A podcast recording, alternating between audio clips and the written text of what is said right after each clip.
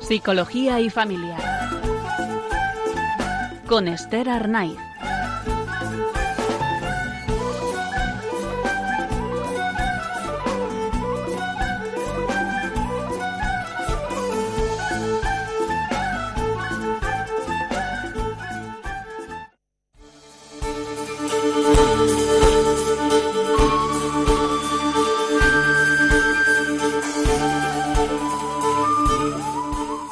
Tardes, queridos oyentes. Bienvenidos al programa Psicología y Familia. Hoy les acompaña Esther Arnaiz y además eh, tenemos también en, el estudio a Enriqueta Álvarez. Buenas tardes, Enriqueta. Buenas tardes. Ella es pedagoga y em, trabaja en la Universidad Francisco de Vitoria como mentora. Nos va a explicar un poquito qué significa eso de mentoría. Sí, qué, es ser mentor porque, eh, bueno, el programa de hoy va sobre sobre un poco el trabajo que hace Enriqueta en la universidad, em, porque queremos ver cómo podemos llegar a ser personas extraordinarias y felices. Y al final, la figura del mentor, tal y como nos contará Enriqueta, tiene mucho que ver con, esto de ser una persona extraordinaria y feliz, ¿verdad, Enriqueta?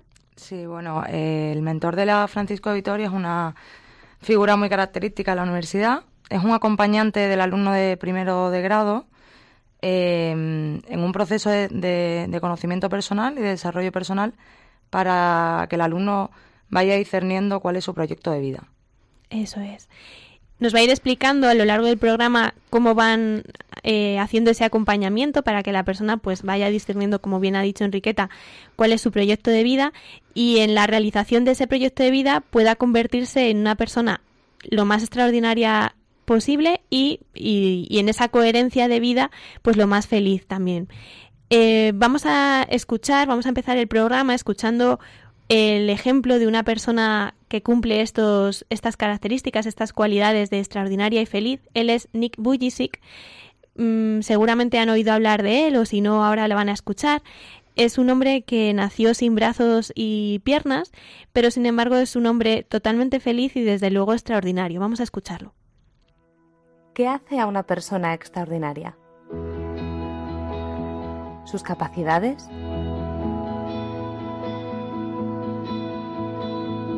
¿Sus talentos? ¿O simplemente su sonrisa? Cuando conocí a Nick Bujicic, supe que había encontrado a una persona extraordinaria. En el momento en el que compartió conmigo su gran historia, Fui testigo de cómo Dios ha utilizado a un hombre sin brazos ni piernas para que sea sus brazos y sus piernas. Mi padre me contó cómo se acercó a mi madre mientras yo nacía, y cuando vio mi hombro se puso pálido. No quería siquiera que mi madre me viera, porque ya se había dado cuenta de que no tenía brazo derecho. Mi padre tuvo que abandonar el cuarto. No podía creer lo que había visto. Cuando vino el doctor, mi padre le dijo mi hijo no tiene brazo derecho. Y él le respondió, no, su hijo no tiene ni brazos ni piernas. Inmediatamente se cayó al suelo, no lo podía creer, y nuestra propia comunidad se lamentaba diciendo cómo Dios habría permitido que aquel niño naciera de esa manera.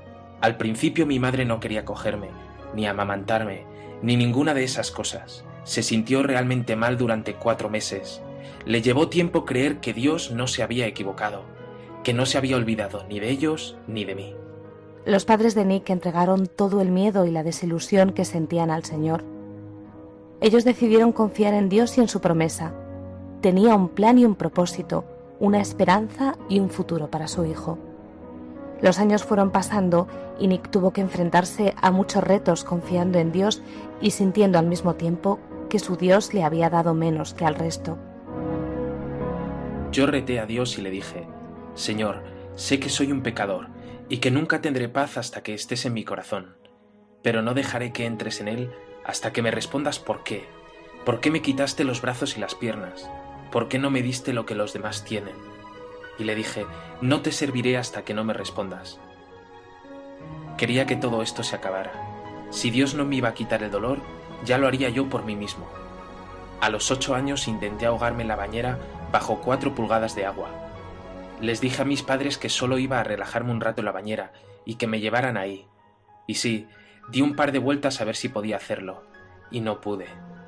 Lo que me impidió seguir adelante fue el amor de mis padres, porque los quería mucho. Y ellos mismos no habían hecho otra cosa que amarme. Y pensé en mi interior cómo sería si siguiera con eso. Imaginé mi funeral, e imaginé a mis padres. Y vi en ellos una gran culpabilidad por no haber podido hacer más.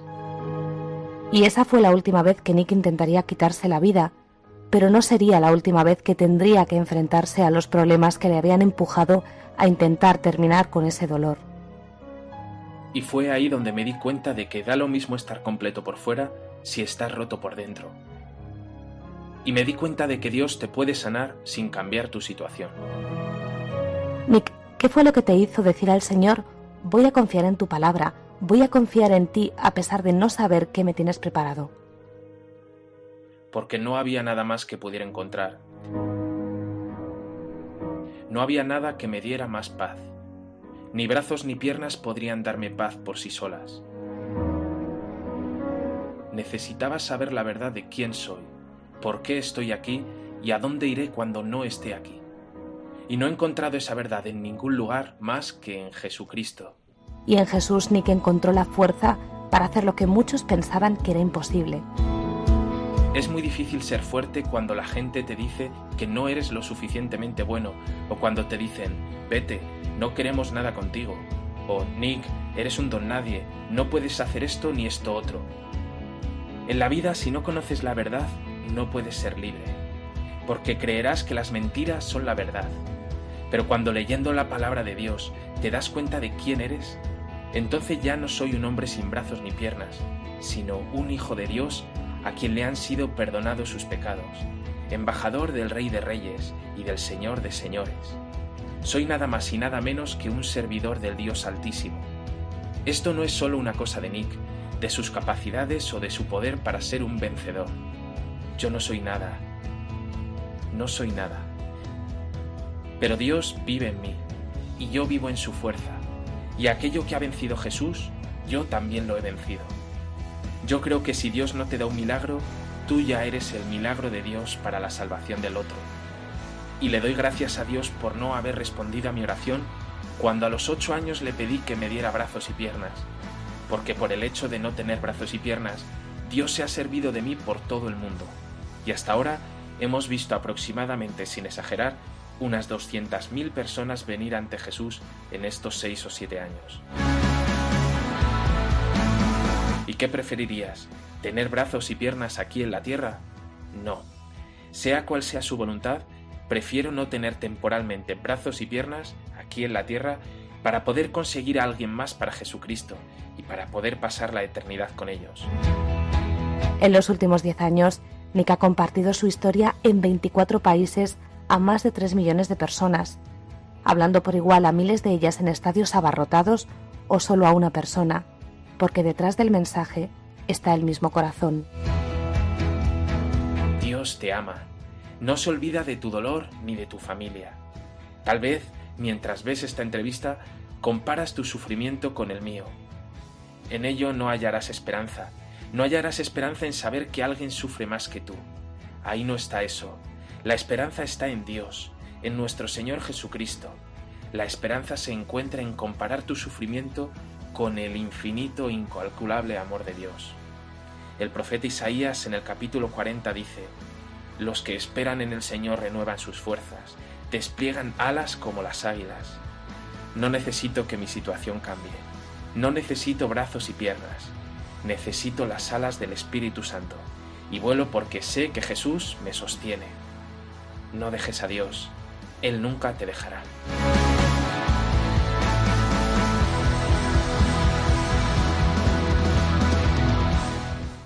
Bien, desde luego después de escuchar a Nick no cabe duda de que es una persona extraordinaria y tal y como habla, yo creo que nadie pondría en duda también su felicidad, ¿no? Como él tiene una vida, em, una vida plena donde él se siente realizado y donde siente que, que su vida tiene un sentido, ¿no? Que, que, él está aquí por y para algo.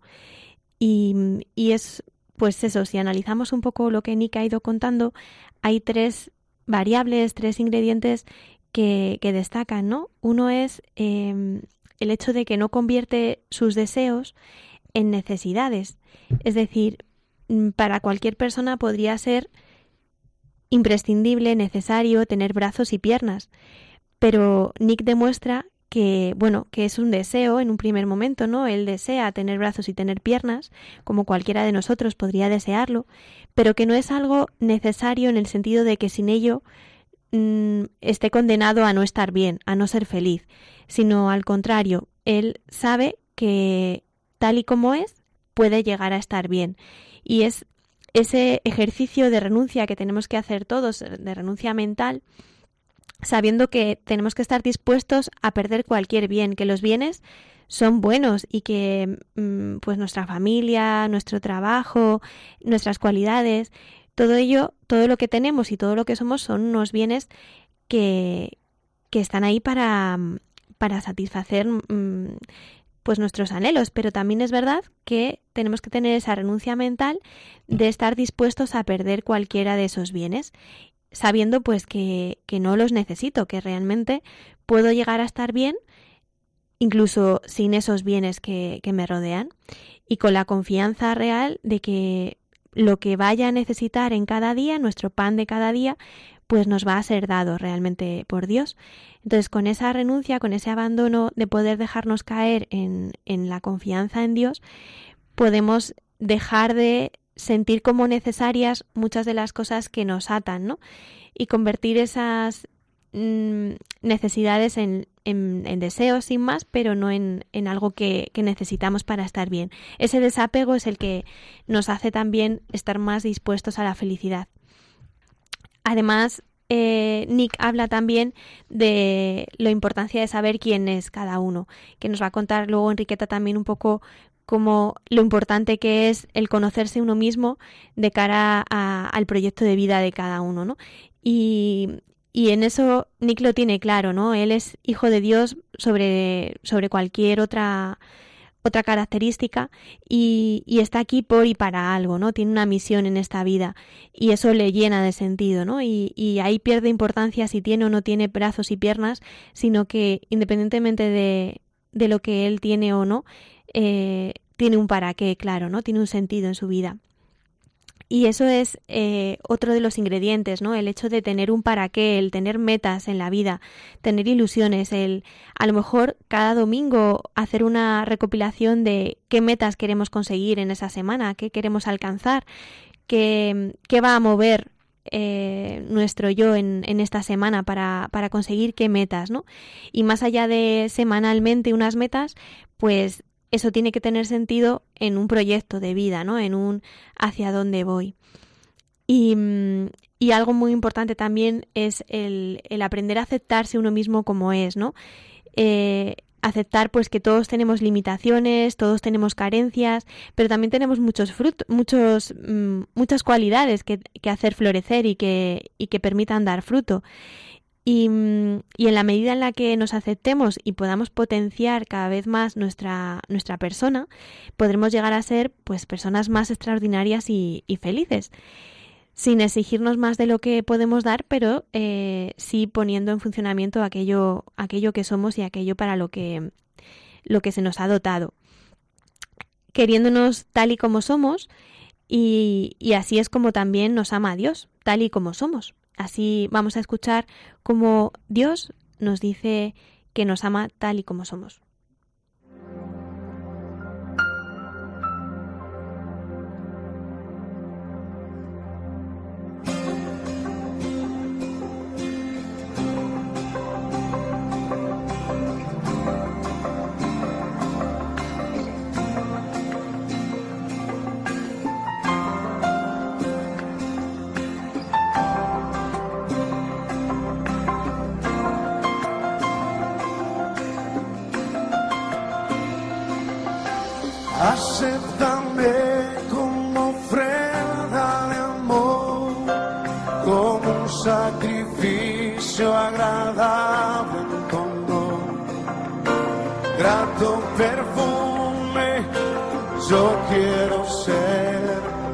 Señor.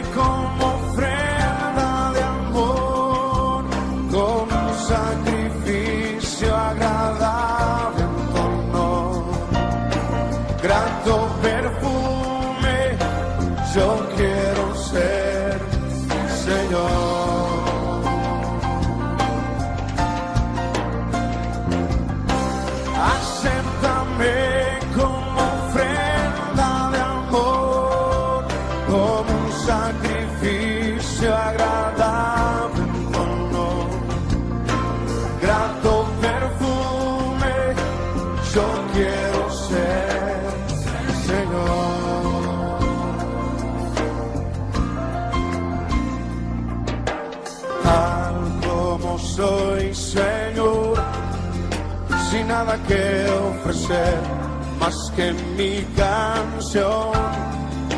No tengo más que darte, pues todo es tuyo, Señor.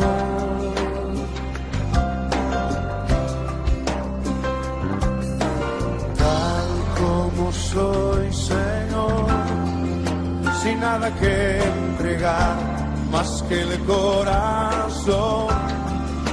Me rindo todo a ti, tómame Señor, tal como soy. Acéptame,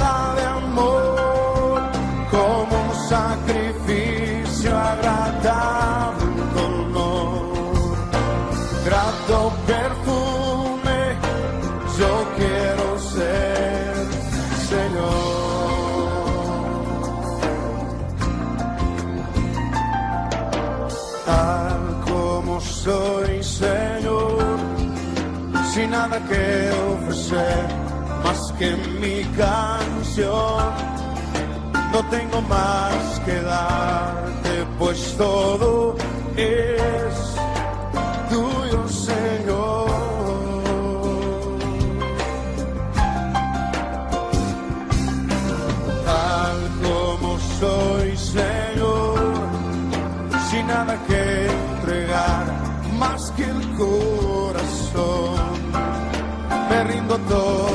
ti, tómame, Señor,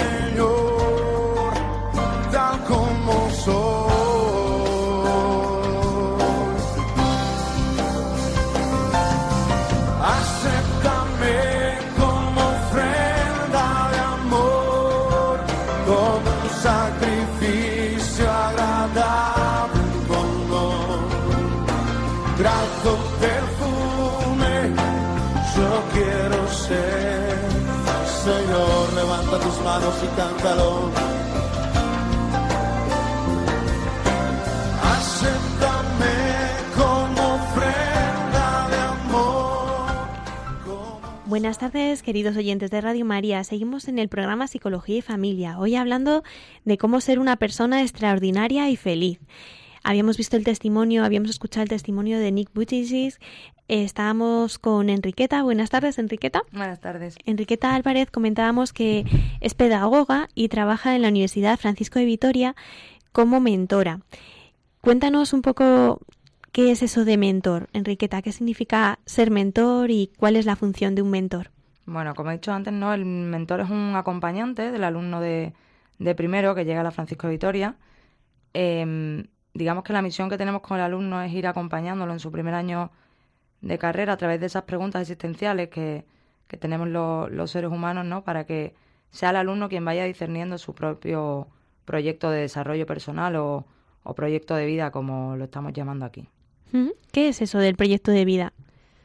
Nosotros lo entendemos como un proyecto de desarrollo personal para que para poder llegar a ser quienes estamos realmente llamados a ser, ¿no? Con todo lo que somos y con todo lo que se nos ha dado. Y al fin y al cabo es contestar al, al para qué de nuestra vida. Un proyecto de, de vida es dar respuesta a para qué estoy aquí, ¿no? Con todo lo que eso conlleva. Claro, es verdad que para construir ese proyecto de vida necesita mm, algunas pautas, ¿no? ¿Cómo puede una persona, pues, plantearse elaborar su proyecto de vida? ¿Cómo, cómo puede elaborar ese proyecto?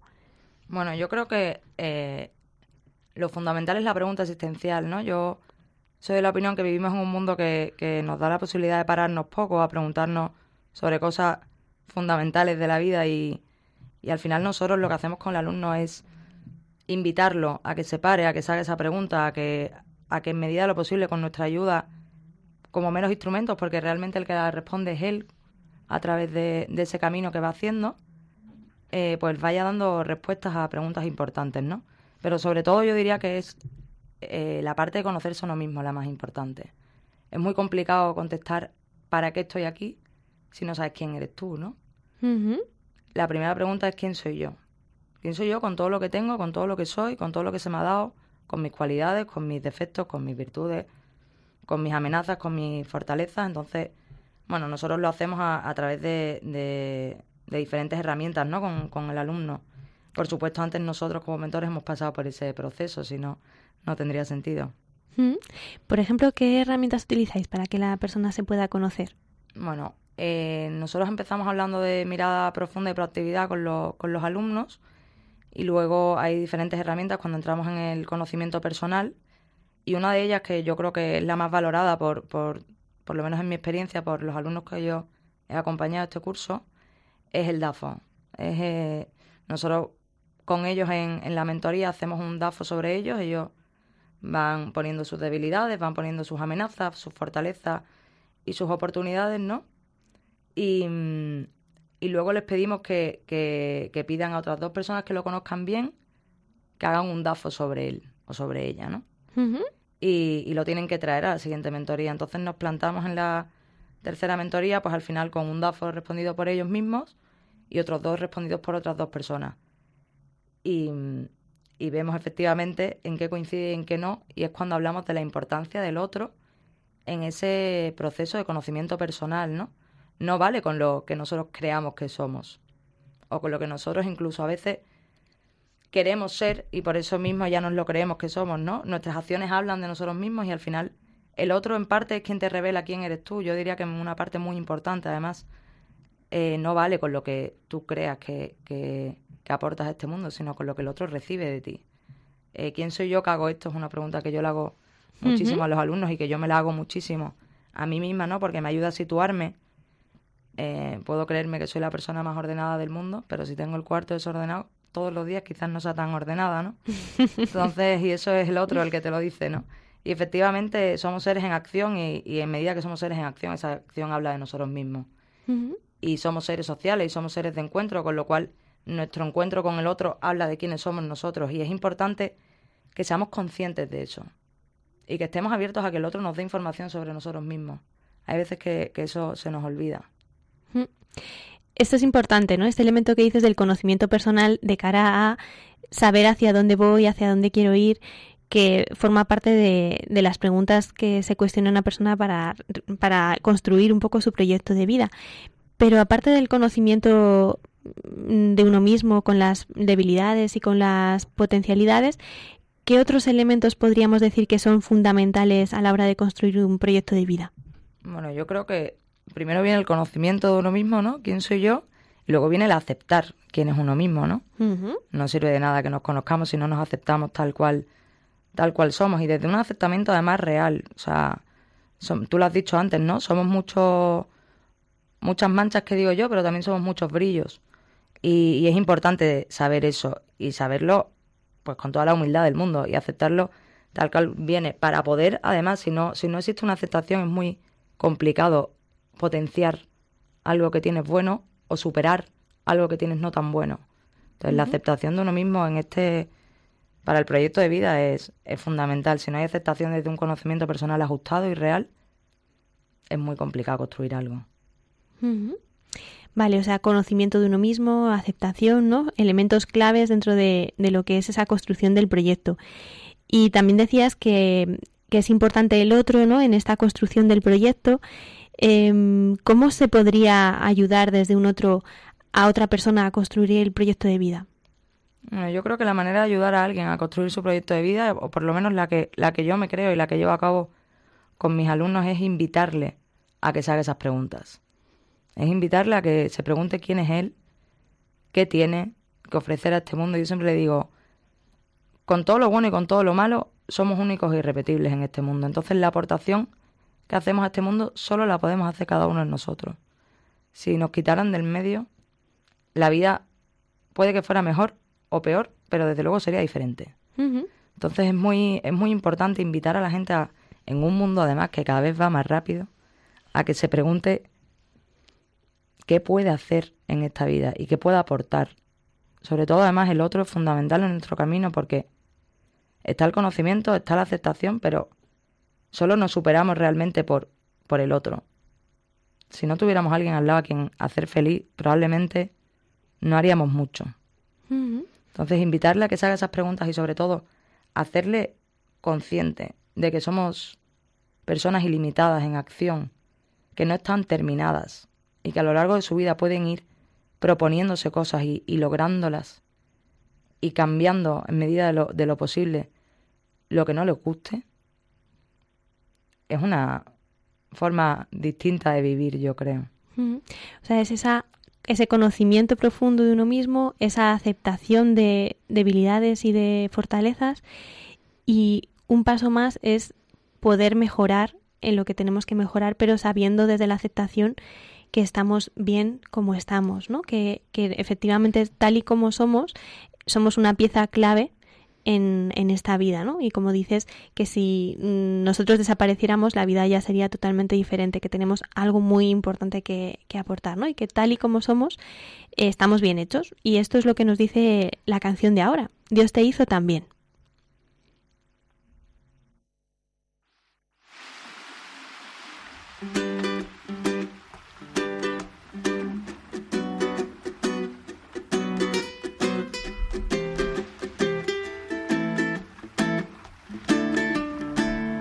Dios te hizo también.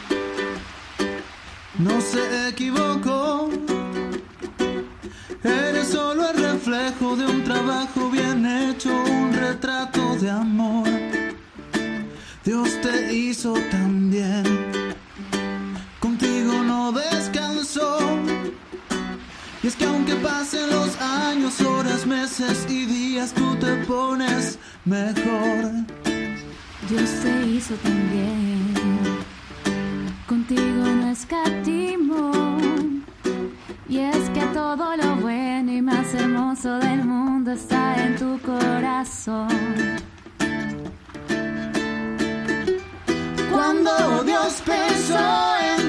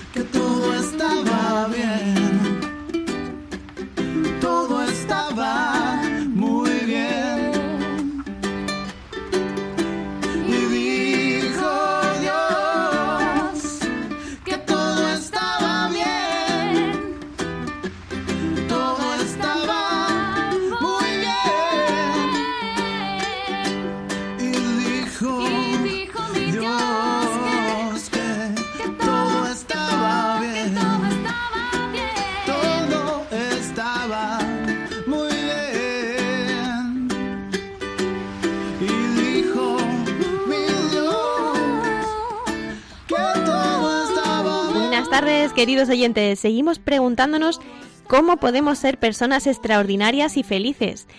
Eh, para ello estamos hablando con Enriqueta Álvarez, que trabaja como mentora en la Francisco de Vitoria y acompaña a muchos alumnos en la construcción de su proyecto de vida. Eh, hemos visto qué es el proyecto de vida, estábamos hablando sobre los elementos importantes dentro de ese proyecto de vida y nos contaba Enriqueta eh, que es muy importante hacerse preguntas, que el mentor al final lo que hace es invitar a que el alumno se haga preguntas existenciales e importantes, como por ejemplo, ¿quién soy yo? Eh, ¿Qué tengo que, puedo aportar en, esta vida? desde el conocimiento profundo de, mis debilidades y de mis fortalezas y desde ahí, desde ese conocimiento profundo y esa aceptación que decía, qué es lo que yo puedo aportar, ¿no? ¿Y algún elemento más, Enriqueta, de cara al proyecto de vida? Bueno, yo diría que, que la más importante, ¿no? O la pregunta de las preguntas, que es el, el para qué de mi vida, el para qué estoy aquí, ¿no? Yo siempre le digo a los alumnos que, que, que la vida se la comparo muchas veces con una, mm, con una partida de cartas, ¿no? Y siempre les digo que se puede ganar la partida de cartas sin levantar las cartas de la mesa y sin verlas pero dependeríamos muchísimo del azar, de la suerte, que cada uno lo llame como quiera, ¿no? Pero si levantas las cartas y la ves, es muchísimo más fácil ganar la partida. Porque puedes ir haciendo estrategias, ¿no? Porque puedes ir viendo qué cartas sueltas y cuál coges. Y al fin y al cabo la vida es eso, ¿no? Cuanto más claras tengamos las cartas con las que jugamos este, este papel, más fácil nos va a ser. O sea, el para qué responde al sentido que tiene nuestra vida, hacia dónde la queremos dirigir y qué tenemos que hacer para dirigirlas, ¿no? Es la pregunta sobre la vocación de vida, sobre la misión que tenemos en, en esta vida. En medida que podamos responder a esa pregunta, pues la vida se vive con más sentido. Yo también les digo siempre, y yo he tenido la experiencia, ¿no? De, de aprobar un examen por suerte, sin haber estudiado mucho, y alegrarme, pues claro, apruebas un examen y te alegras, pero la satisfacción de cuando apruebas un examen después de haberte esforzado para ello no es la misma que si se aprueba por azar. Pues al final la vida es igual, ¿no? No es lo mismo vivir la vida de manera pues reactiva, ¿no? Sin darte cuenta que estás en ella y sin hacerte la pregunta adecuada, vivir la vida con un sentido y con un para qué y con y con algo que te trasciende y que está por encima de ti, que al final es lo que te mueve a una serie de cosas, ¿no? Y, y yo creo que es la, es la clave. Es esa pregunta. Y esa pregunta se tiene que responder. Nosotros terminamos así el proceso y luego pues van teniendo muchas más experiencias de acompañamiento ¿no? a lo largo de toda su vida. Pero terminamos con el, el para qué de su vida, para que salgan de aquí con un, pues con un proyecto, con el inicio de un proyecto de desarrollo personal, de proyecto de vida, como queramos llamarlo, que, que los sitúe y que los tenga en, en camino, como yo digo. Mm, me gustaría preguntarte si te acuerdas de todos los alumnos así que has acompañado, algunos para qué es que te hayan respondido. No sé, alguno así eh, que te haya llamado especialmente la atención o algo sencillo pero que realmente dé sentido a, sus vidas. Un poco por dar ideas también a los oyentes que nos estén escuchando y puedan estar haciéndose esa pregunta de ¿para qué mi vida? Eh, ¿Hacia dónde voy? ¿Qué quiero conseguir? Eh, ¿Cuál es mi misión? ¿Cuál es mi vocación? Pues a lo mejor escuchar también ejemplos pueden venirles bien. Pues es curioso, ¿no? Yo esto siempre lo digo a la, gente que, me conoce, ya me lo ha escuchado. Yo es mi primer año como mentora en la universidad, he acompañado a 30 alumnos este año. Y, y es curioso porque la pregunta final del, del para qué suele coincidir, cada uno lo expresa de una manera, pero al final es para ser felices. O sea, ellos consideran, y yo no lo comparto, que están en esta vida para hacer feliz a los demás y para ser felices ellos. Y es curioso que siempre responden que ellos son más felices cuanto más felices son los que tienen al lado. Por eso yo hablo siempre de la importancia del otro, ¿no? Y entonces ahí entra el cómo, que es la misión, que es el cómo vas a poner eso tú en la vida, o sea, de qué manera lo vas a hacer. Si tu, si tu vocación de vida, ¿no? Si tu, si tu para qué en la vida es facilitar el camino a los demás, ¿cómo vas a facilitarlo? Desde el ámbito que te toque. Entonces, sí, uh -huh. normalmente son curiosos, ¿no? Yo acompaño a alumnos de diferentes grados, pero bueno, pues cuando hablan, tengo alumnos que son estudiantes de psicología, lo hablan desde el ámbito de la psicología, ¿no? Pero los periodistas, por ejemplo, que también tengo, hablan de, de la verdad, ¿no? del dar a conocer al mundo la, la, la verdad de las cosas, ¿no? Al final cada uno pues va eligiendo un, un camino distinto, pero yo creo que al final la meta de toda persona humana que se hace esta pregunta es hacer fel- más feliz al que tengo al lado. Es al final la entrega, ¿no? La, el, el entregar la vida para que, que efectivamente sea cada vez más el reino de Dios.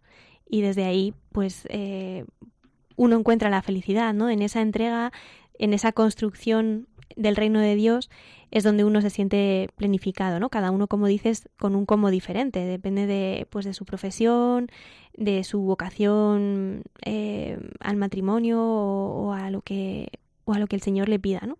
Pero desde su lugar, pues poder hacer esa, esa vida más feliz al que tenemos al lado, como dices, ¿no? Y mm, para conseguir eso, al final es muy importante también dejarnos hacer. Dejarnos hacer por, pues por Dios en este caso.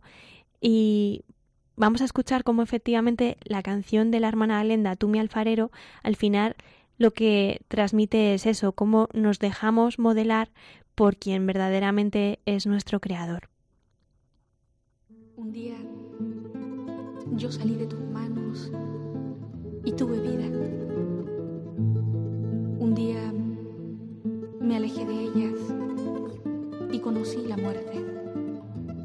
Alfarero, tengo nostalgia de tus manos. Ven a reparar tu cacharro. Gira que gira, rueda que rueda. Siento tus manos sobre mi greda. Me asombra el pensar que tú la quieras.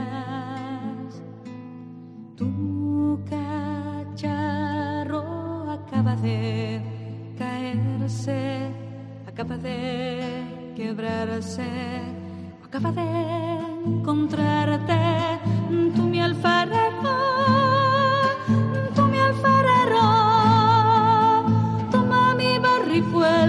empezar de nuevo. Tú mi alfarero, tú mi alfarero. Toma mi barro y vuelve a empezar de nuevo. Gira que gira, rueda que rueda. Siento tus manos sobre mi greda. Me asombra el pensar que tú la quieras.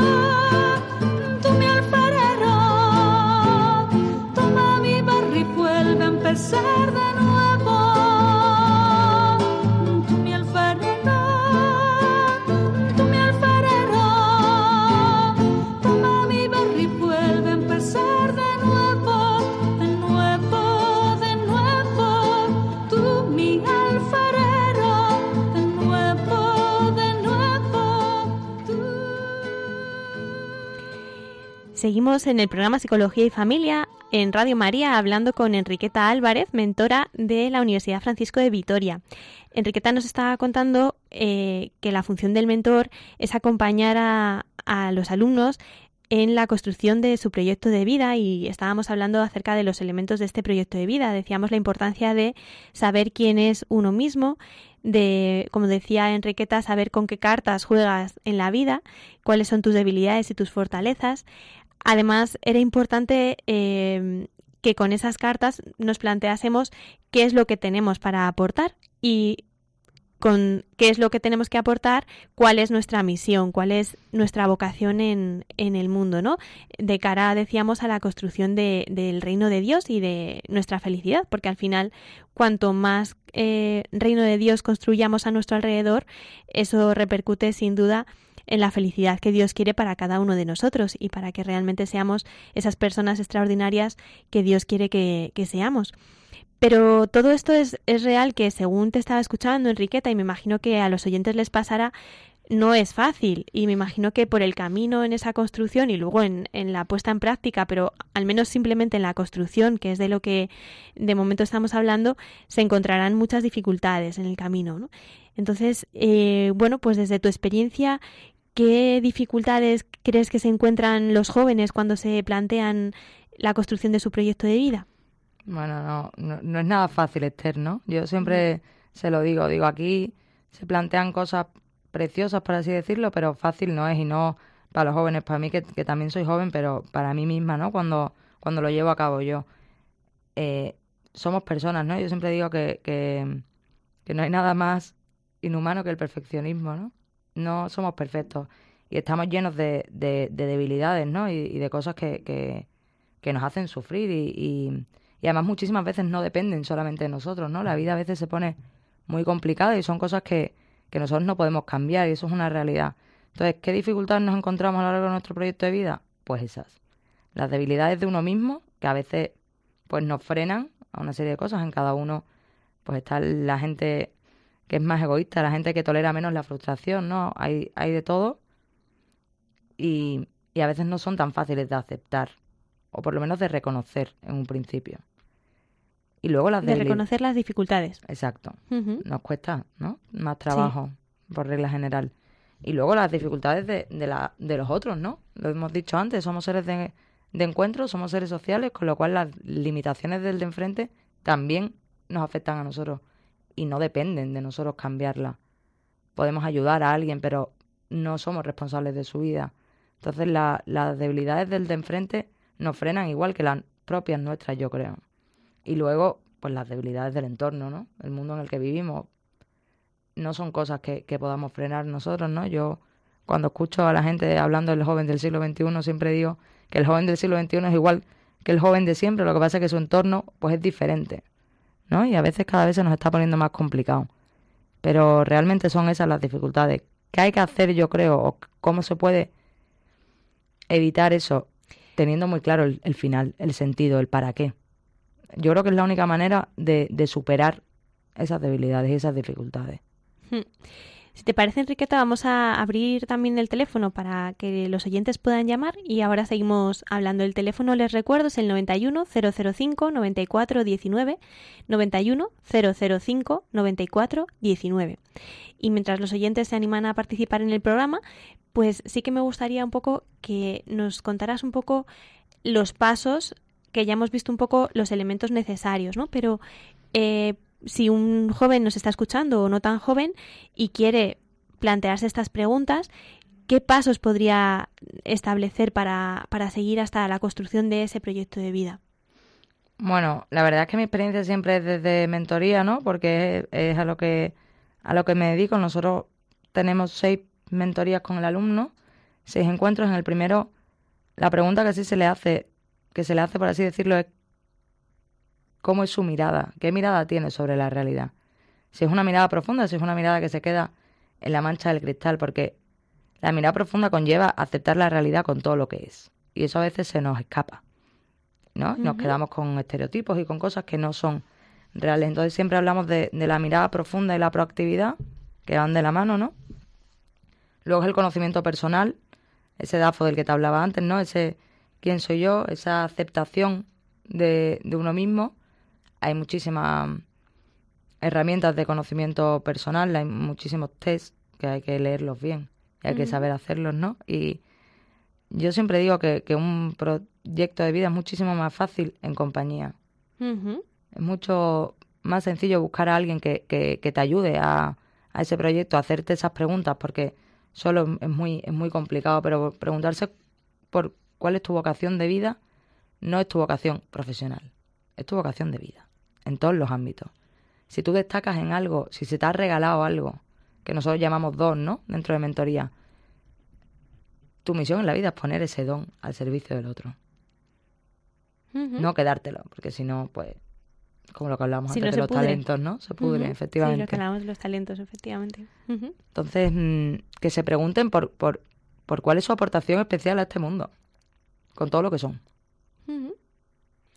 Tenemos a Consuelo de Valencia. Buenas tardes, Consuelo.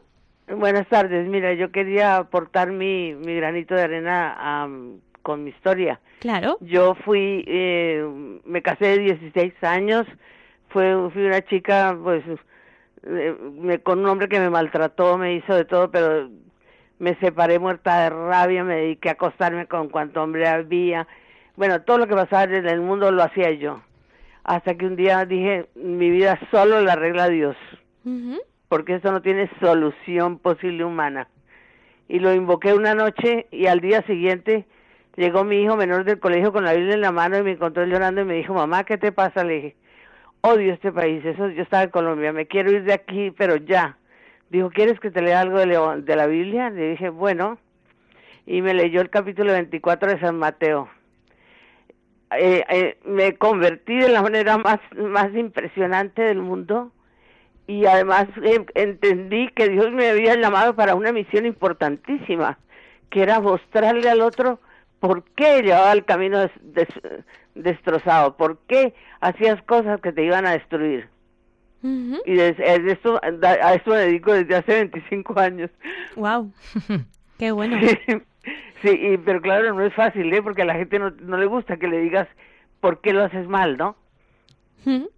Claro, a veces mm, prefiere estar ciega en ese sentido, ¿no? Y, y no ver sus debilidades y quedarse solamente, pues, un poco lo que decía Enriqueta de la importancia de conocerse verdaderamente tal y como uno es con, lo, con las manchas y con los brillos y, y no cerrando los ojos ni a las manchas y creer que somos mejores de lo que somos ni tampoco a los brillos y pensar que somos peores, ¿no? También hay mucha gente que va por la vida em, pensando que es menos de, de lo que es y como decía también en nuestras canciones, Dios nos ha hecho perfectos, ¿no? Dios nos ha hecho tan bien. Muchas gracias, Consuelo. Bueno, bien, gracias a Dios. Un abrazo. Gracias. Vale, eh, bueno, pueden seguir llamando en el 91 005 94 19 y aportar sus, sus granitos de arena, igual que ha hecho Consuelo en este caso. 91 005 94 19. Y mientras seguimos hablando con Enriqueta, nos estaba contando eh, los pasos un poco de, de construir el proyecto de vida. Nos había dicho la importancia de la mirada profunda y la proactividad. Cuando decís proactividad, eh, ¿qué es exactamente lo que queréis decir, Enriqueta? Es importante porque además, no sé si, se entiende bien a día de hoy, o por lo menos como nos gustaría que se entendiera, la proactividad es hacerte responsa- responsable de tu vida, ¿no? Y de tus decisiones desde quién eres tú, no pese a todo. A veces que nos creemos que, no, esto lo he decidido yo, desde unos valores, o sea, ser proactivo es mirar hacia un bien mayor. Y muchas veces nosotros se lo decimos al alumno, ¿no? Y yo me lo digo a mí misma. A veces conlleva la renuncia a deseos o a satisfacciones instantáneas, ¿no? De las que hablabas tú antes por, pues por algo que está detrás que, que, que forma parte de nuestra misión de vida, ¿no? Yo, mm, son ejemplos muy fáciles los que les ponemos a los alumnos, los que ponen ellos, ¿no? Que van siendo muy conscientes. Esa salida por la noche en un periodo de exámenes. Pues ser proactivo no es decir, yo decido salir porque lo decido yo y punto. No, ser proactivo es decir, yo tengo un examen al día siguiente y a eso tengo que renunciar. Porque verdaderamente lo que me hace feliz es aprobar primero de carrera. Y ellos, eso te lo dicen ellos solos, no se lo digo yo. Entonces la proactividad es tomar las riendas de tu propia vida siendo fiel a quién eres tú y a tus valores y a tus decisiones que has tomado. Es complicado, no se hace de un día para otro. No, no, desde luego, pero queda claro, ¿no? Que efectivamente es renunciar por un bien mayor en función de tus valores y de tus y de tus metas. Y tenemos también a Óscar de Pamplona. Buenas tardes, Óscar. Buenas tardes. Bienvenido al programa. Cuéntanos. Eh, bueno, estaba escuchando el programa Sí. y, y desde luego me ha sorprendido la- la- la- el concepto que se está tratando, ¿no? Eh, eh, porque no no escucha esas cosas por la radio. sí. Y vaya, a ver qué es esto, ¿no? A mí me gusta mucho todo este mundo, yo soy cristiano y soy creyente también. Lo que quería preguntar es si la, la, la chica invitada es creyente, lo primero porque todo su discurso me ha resultado con un trasfondo muy cristiano y me gustaría saber si, si es así. Y en segundo lugar, me gustaría saber qué uno debería hacer eh, si uno quisiera trabajar en esta área, porque a mí me gustaría, ¿no? Pues con jóvenes y con muchas personas que, que me relaciono, pues tener algún argumento así profundo para habl- hablarles, ¿no? Y me pareció que la idea del mentoring y todo esto me parece muy interesante y atractivo. Entonces me gustaría ver cómo uno podría formarse o avanzar en esa área, ¿no? Como, ¿y ¿Qué me recomienda ella? Que le veo muy... eh, muy, eh, Muy entendida. Muy profundizando Sí. en ello, sí, sí, sí. Da mucho gusto, la verdad. Gracias. Bueno, lo primero te respondo que además no tengo ningún problema. Efectivamente, yo soy creyente. Para mí hay algo que trasciende por encima de mí misma, eh, pero también no, no es requisito fundamental para tener un proyecto de vida, ¿no? Yo tengo a muchísimos alumnos que no lo son. No, no con todos comparto mi creencia de vida y no eso me hace diferente. Eh, cada uno tiene una manera de llegar a, a la felicidad, ¿no? Luego sí hay muchos que por el camino se lo van encontrando, ¿no? Pues yo creo que cuando respondes a una serie de preguntas, la, la pregunta de para cómo he llegado aquí, pues muchos lo encuentran, ¿no? Pero bueno, también está la experiencia de que no tienen por qué y también llegan a ser seres extraordinarios. ¿Cómo formarte? Hay muchísimas mm, maneras, ¿no? Yo llegué a, a la universidad de manera muy, muy providencial, diría yo. Yo creo que él me puso en el sitio en el que tenía que estar pero hay muchísimos cursos dentro de la propia Francisco de Vitoria. Te, te invitaría a que, a que entraras en la página web y los vieras, ¿no? Hay un máster de acompañamiento educativo que trata todo esto y hay una serie de cosas dentro de la universidad que habla del acompañamiento. Bueno, Oscar, ¿más o menos contestado? Sí, sí, fantástico. Muy bien. Fantástico. Pues muchísimas gracias por participar en el programa. Gracias. Tenemos, eh, no da tiempo ya a más llamadas, así que tenemos que despedir el programa. Encantada de haber pasado este rato con ustedes, de haber compartido pues esta compañía con Enriqueta Álvarez. Muchas gracias Enriqueta por estar aquí. Muchas gracias a ti. De verdad ha sido un lujazo y un, y un gusto. Así que muchas gracias de verdad de parte de todos los oyentes y nos vemos, eh, nos escuchamos el próximo martes.